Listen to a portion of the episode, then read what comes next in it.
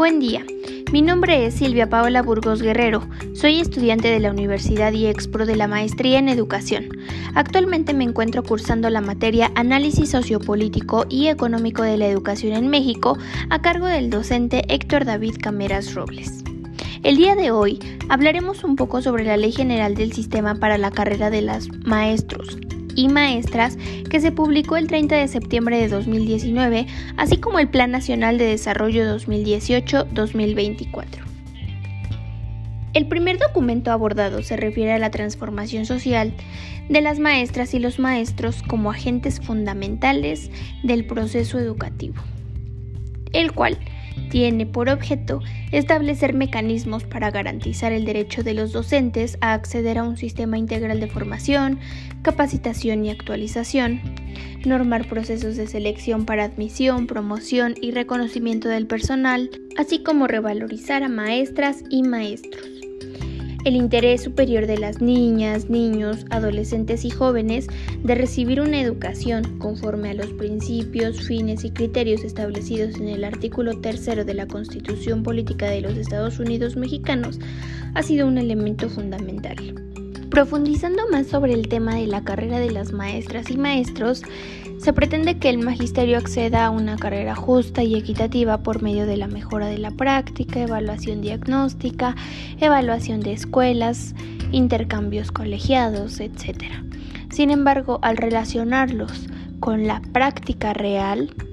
podemos identificar que no se cuenta con un sistema de calidad, que el magisterio no se revaloriza únicamente con palabras, sino con hechos que actualmente no se identifican fortalezas y se atienden áreas de oportunidad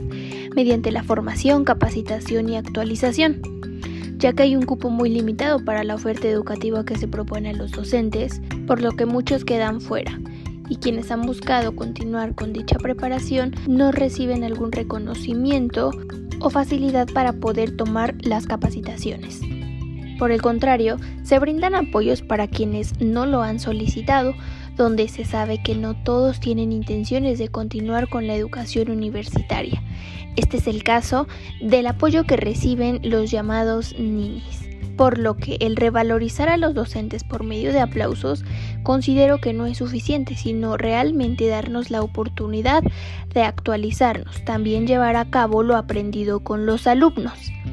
es decir, tener facilidades para aplicar nuevas estrategias y actividades que no interfieran con las responsabilidades administrativas con las que se cuenta, que por cierto son demasiadas. Así también se hace mención sobre los procesos que derivan de la instrumentación del sistema, los cuales se garantiza que serán transparentes, equitativos e imparciales, donde se considerarán conocimientos, aptitudes y experiencia necesarios para el desarrollo y aprendizaje de los educandos. Se habla de ámbitos de competencia, donde se garantiza que la admisión, promoción y el reconocimiento de docentes por medio de indicadores, criterios, así como un calendario anual para dichos procesos, están establecidos, lo cual hasta cierto punto es irónico analizar, ya que todos hemos sido partícipes de las convocatorias publicadas por el mismo sistema, las cuales siempre se han visto afectadas por trabajar con plataformas inestables o que no consideran el número de docentes participantes, la caída de sistemas, así como el incumplimiento de resultados publicados en fechas estipuladas. Se habla también de la asignación de plazas donde también hemos podido observar, no solo en dichas asignaciones, sino también en los cambios de centro de trabajo, que ha sido notoria la falta de claridad, pues las opciones de escuelas por elegir de un momento a otro desaparecen en horarios donde ya no se encontraban asignando esos lugares. Se habla también de la unidad del sistema para la carrera de las maestras y los maestros, donde es un organismo descentralizado, el cual opera a cargo de un titular a nivel nacional y también cuenta con unidades administrativas, donde no solamente se incluyen a los docentes de educación básica, sino también de la educación media superior. Se habla también de la formación de los normalistas con la finalidad de garantizar su formación de acuerdo a las necesidades del servicio educativo, donde su ingreso corresponderá a la demanda, así como a los procesos de admisión que se establezcan. Y concluyo de esta manera ya que también nosotros como docentes hemos sido también estudiantes y considero que una parte primordial de la educación es mantener a todos sus participantes conformes con su trabajo, conformes con lo que reciben, con lo que se lleva a cabo, con lo que ellos pueden transmitirnos. De esta manera es importante mantener a unos docentes que estén motivados, que realmente sean reconocidos y que puedan compartir esa alegría por enseñar y por fungir como mediadores entre el conocimiento y los alumnos. De esta manera podrían buscar alternativas, innovar y también implementar actividades que sean realmente favorables no solo para los alumnos, para la educación en general. Hablando del Plan Nacional de Desarrollo 2018-2024, se hace énfasis sobre el beneficio que pudiera representar para México el que se otorgue la autonomía a instituciones particulares de educación superior, quienes han demostrado su compromiso con la calidad y la mejora continua, donde además de la oferta educativa que se propone a los estudiantes, los planteles educativos particulares también generan oferta laboral, contribuyen con la nación mediante el pago de impuestos, derechos y otras contribuciones fiscales. Esto no significa que dichas instituciones dejen de sujetarse a la inspección y vigilancia de la autoridad educativa, ni mucho menos una separación con el sistema educativo nacional, sino más bien es una manera de colaboración entre autoridades educativas y las instituciones particulares que realmente brindan una educación de calidad. Dentro de las características fundamentales que se lograrían, se integra la autonomía académica, que incluye la libertad de cátedra e investigación, así como libertad para discutir ideas, exámenes, determinación de planes y programas y la promoción y permanencia del personal académico que labore dentro de dichas instituciones. La autonomía del gobierno que implica el nombramiento de sus autoridades, así como el establecimiento de sus normas internas. Y la autonomía económica que incluye la libre administración de su patrimonio. Con esto se lograría la reflexión crítica, innovación, investigación y búsqueda de la verdad, lo cual es el fundamento de la formación de las personas como individuos. Y es así como es importante retomar los ejemplos de países que tienen un gran desarrollo económico, humano y educativo, cuyas sociedades alcanzan unos altos niveles de vida, donde su sistema educativo es autónomo maduro y responsable, lo cual nos invita a comenzar con esta iniciativa de autonomía para construir un México con equidad y justicia donde se eleven también los niveles de bienestar para la población a través de ambientes pacíficos. Respecto a la cultura, se propone promover metodologías participativas, que ya han demostrado resultados positivos y que también impulsen un trabajo cultural donde se promueva la paz, el diálogo intercultural, la democracia y el ejercicio de los derechos culturales como derechos humanos. Sin embargo, es importante destacar que los programas que impulsaron alguna vinculación social efectiva durante el sexenio cada año sufren grandes disminuciones presupuestales lo cual nos hace pensar que no solamente es trabajar con los valores dentro de la educación básica, sino también vincular a los alumnos con situaciones de la vida real, es decir, mediante participaciones que les permitan a los alumnos identificar la importancia de la cultura, de los valores, del respeto, donde a través de eso se reconstruye la comunidad, se favorezca la armonía de las comunidades y realmente se haga participar a los alumnos en actividades interesantes que promueven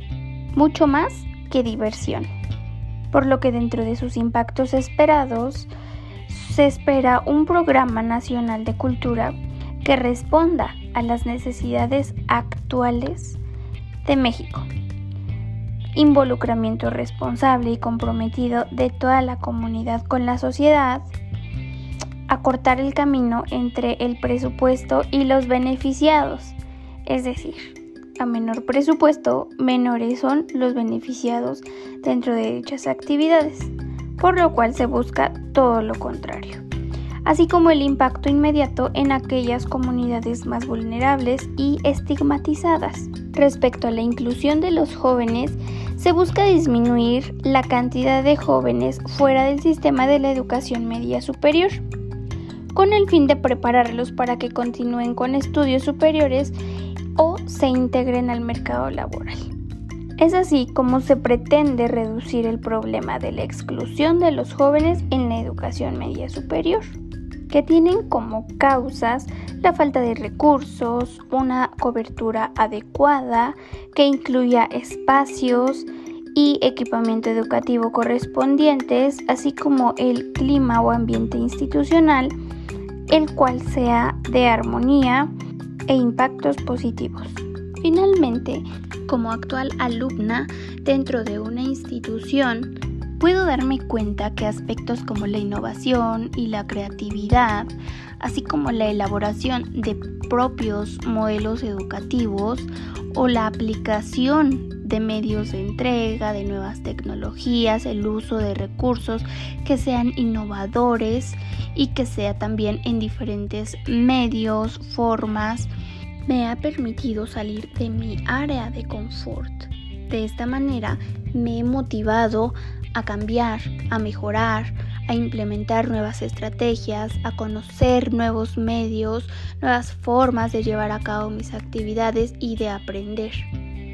Esto así se transmite tanto de docentes a alumnos como de alumnos a docentes. Así también identificar lo afortunados que hemos sido por poder llevar a cabo la continuación de nuestra preparación de manera privada buscando instituciones que ofrezcan una educación de calidad, de excelencia y tener la posibilidad de participar en dicha preparación. Así también el reto para las instituciones no solamente es dotar de conocimientos y habilidades a los alumnos, sino estar realmente informados sobre las necesidades no solo sociales, laborales, personales, familiares, con la finalidad de prepararlos para la vida, para poder responder a las necesidades y también encontrarse inmersos en un ambiente laboral. Así también identificar la importancia no solo de la calidad educativa, sino también de la cobertura que se puede dar a los alumnos, ya que hemos reflexionado respecto a situaciones de beneficios que ha tenido vivir en la capital, tener dichas posibilidades o dichos accesos a una educación o el apoyo no solo de familiares, sino las ganas propias por continuar estudiando. Sin embargo, hay alumnos que se encuentran viviendo en lugares donde la cobertura no es al 100%, donde llegan a faltar docentes, donde existen situaciones que no solamente se han vivido como estudiantes, sino también como docentes.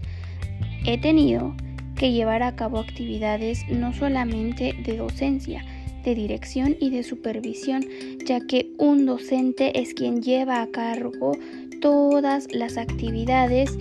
no solo escolares, administrativas y no solo de la escuela, sino también de programas que se implementan y se tienen que dar seguimiento. Por lo que es claro quienes tienen la posibilidad de optar por una educación privada han sido beneficiados ya que no hay carencias respecto a inmobiliarios, docentes y a cobertura. Sin embargo, debemos tener en cuenta que la educación es para todos y garantizar dicha cobertura, garantizar la calidad, garantizar docentes, así como una participación clara y justa nos permitiría cambiar el rumbo de la educación en México. Muchísimas gracias.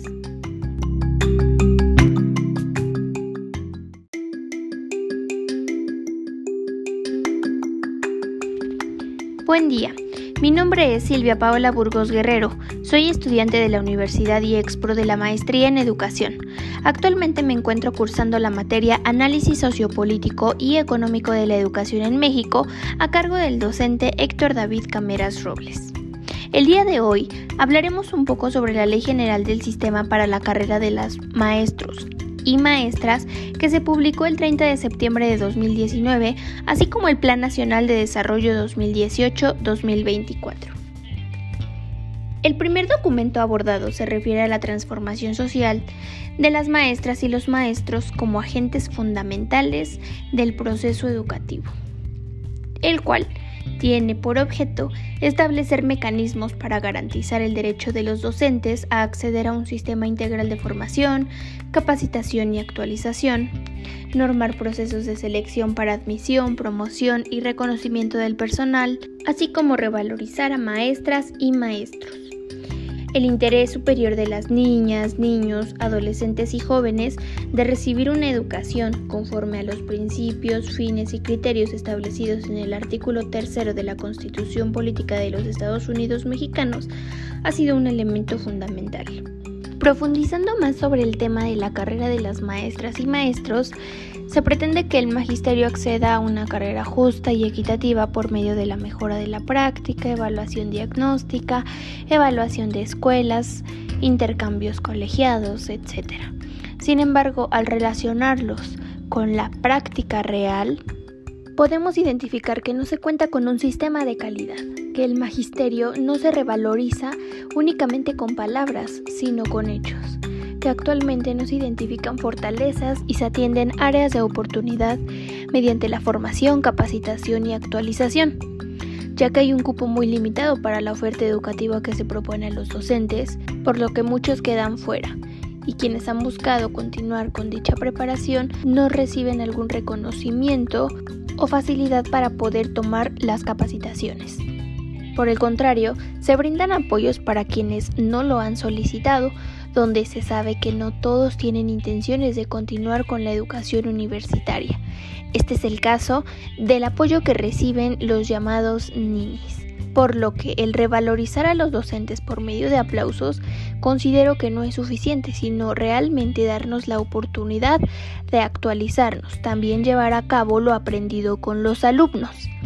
Es decir, tener facilidades para aplicar nuevas estrategias y actividades que no interfieran con las responsabilidades administrativas con las que se cuenta, que por cierto son demasiadas. Así también, se hace mención sobre los procesos que derivan de la instrumentación del sistema, los cuales se garantiza que serán transparentes, equitativos e imparciales, donde se considerarán conocimientos, aptitudes y experiencia necesarios para el desarrollo y aprendizaje de los educandos. Se habla de ámbitos de competencia donde se garantiza que la admisión, promoción y el reconocimiento de docentes por medio de indicadores, criterios, así como un calendario anual para dichos procesos, están establecidos, lo cual hasta cierto punto es irónico analizar, ya que todos hemos sido partícipes de las convocatorias publicadas por el mismo sistema, las cuales siempre se han visto afectadas por trabajar con plataformas inestables o que no consideran el número de docentes participantes, la caída de sistemas,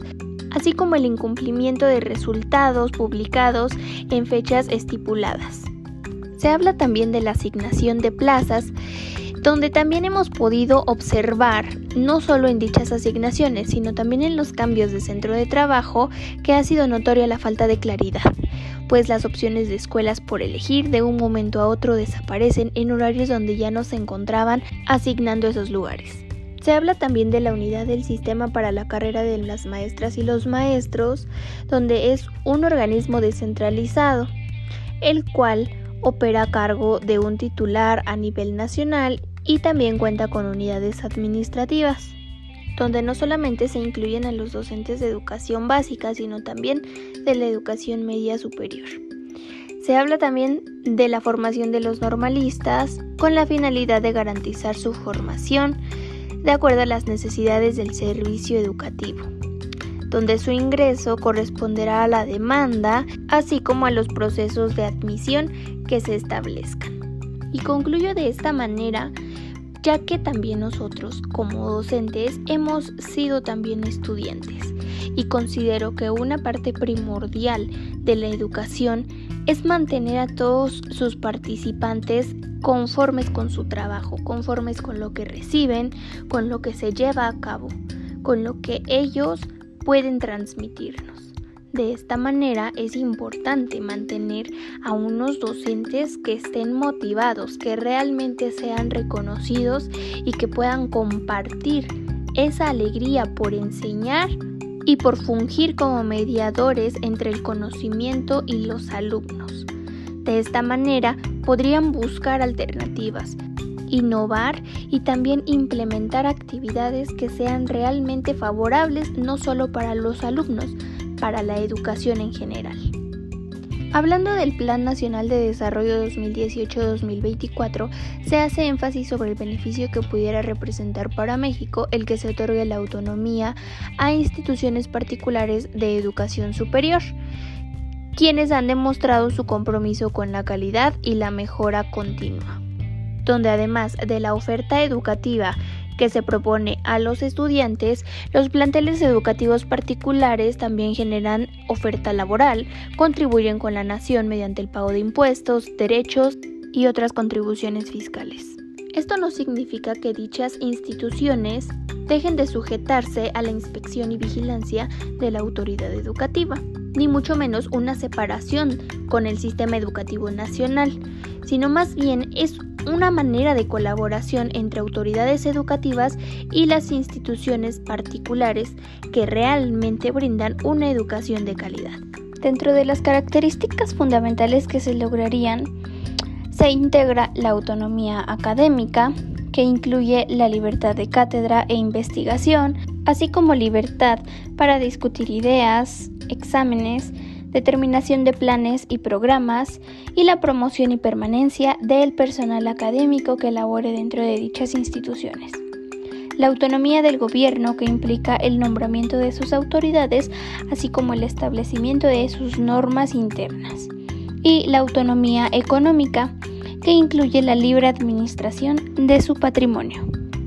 Con esto se lograría la reflexión crítica, innovación, investigación y búsqueda de la verdad, lo cual es el fundamento de la formación de las personas como individuos. Y es así como es importante retomar los ejemplos de países que tienen un gran desarrollo económico, humano y educativo, cuyas sociedades alcanzan unos altos niveles de vida, donde su sistema educativo es autónomo maduro y responsable, lo cual nos invita a comenzar con esta iniciativa de autonomía para construir un México con equidad y justicia donde se eleven también los niveles de bienestar para la población a través de ambientes pacíficos. Respecto a la cultura, se propone promover metodologías participativas que ya han demostrado resultados positivos y que también impulsen un trabajo cultural donde se promueva la paz, el diálogo intercultural, la democracia y el ejercicio de los derechos culturales como derechos humanos. Sin embargo, es importante destacar que los programas que impulsaron alguna vinculación social efectiva durante el sexenio cada año sufren grandes disminuciones presupuestales lo cual nos hace pensar que no solamente es trabajar con los valores dentro de la educación básica, sino también vincular a los alumnos con situaciones de la vida real, es decir, mediante participaciones que les permitan a los alumnos identificar la importancia de la cultura, de los valores, del respeto, donde a través de eso se reconstruye la comunidad, se favorezca la armonía de las comunidades y realmente se haga participar a los alumnos en actividades interesantes que promueven mucho más que diversión. Por lo que dentro de sus impactos esperados, se espera un programa nacional de cultura que responda a las necesidades actuales de México involucramiento responsable y comprometido de toda la comunidad con la sociedad, acortar el camino entre el presupuesto y los beneficiados. Es decir, a menor presupuesto, menores son los beneficiados dentro de dichas actividades, por lo cual se busca todo lo contrario, así como el impacto inmediato en aquellas comunidades más vulnerables y estigmatizadas. Respecto a la inclusión de los jóvenes, se busca disminuir la cantidad de jóvenes fuera del sistema de la educación media superior, con el fin de prepararlos para que continúen con estudios superiores o se integren al mercado laboral. Es así como se pretende reducir el problema de la exclusión de los jóvenes en la educación media superior, que tienen como causas la falta de recursos, una cobertura adecuada que incluya espacios y equipamiento educativo correspondientes, así como el clima o ambiente institucional, el cual sea de armonía, e impactos positivos. Finalmente, como actual alumna dentro de una institución, puedo darme cuenta que aspectos como la innovación y la creatividad, así como la elaboración de propios modelos educativos o la aplicación de medios de entrega, de nuevas tecnologías, el uso de recursos que sean innovadores y que sea también en diferentes medios, formas, me ha permitido salir de mi área de confort. De esta manera me he motivado a cambiar, a mejorar, a implementar nuevas estrategias, a conocer nuevos medios, nuevas formas de llevar a cabo mis actividades y de aprender. Esto así se transmite tanto de docentes a alumnos como de alumnos a docentes. Así también identificar lo afortunados que hemos sido por poder llevar a cabo la continuación de nuestra preparación de manera privada, buscando instituciones que ofrezcan una educación de calidad, de excelencia y tener la posibilidad de participar en dicha preparación. Así también el reto para las instituciones no solamente es dotar de conocimientos y habilidades a los alumnos, sino estar realmente informados sobre las necesidades no solo sociales, laborales, personales, familiares, con la finalidad de prepararlos para la vida, para poder responder a las necesidades y también encontrarse inmersos en un ambiente laboral. Así también identificar la importancia no solo de la calidad educativa, sino también de la cobertura que se puede dar a los alumnos, ya que hemos reflexionado respecto a situaciones de beneficios que ha tenido vivir en la capital, tener dichas posibilidades o dichos accesos a una educación o el apoyo no solo de familiares, sino las ganas propias por continuar estudiando. Sin embargo, hay alumnos que se encuentran viviendo en lugares donde la cobertura no es al 100%, donde llegan a faltar docentes, donde existen situaciones que no solamente se han vivido como estudiantes, sino también como docentes. He tenido que llevar a cabo actividades no solamente de docencia, de dirección y de supervisión, ya que un docente es quien lleva a cargo todas las actividades, no solo escolares, administrativas y no solo de la escuela, sino también de programas que se implementan y se tienen que dar seguimiento. Por lo que es claro que quienes tienen la posibilidad de optar por una educación privada han sido beneficiados ya que no hay carencias respecto a inmobiliarios, docentes y a cobertura. Sin embargo, debemos tener en cuenta que la educación es para todos y garantizar dicha cobertura, garantizar la calidad, garantizar docentes, así como una participación clara y justa nos permitiría cambiar el rumbo de la educación en México. Muchísimas gracias.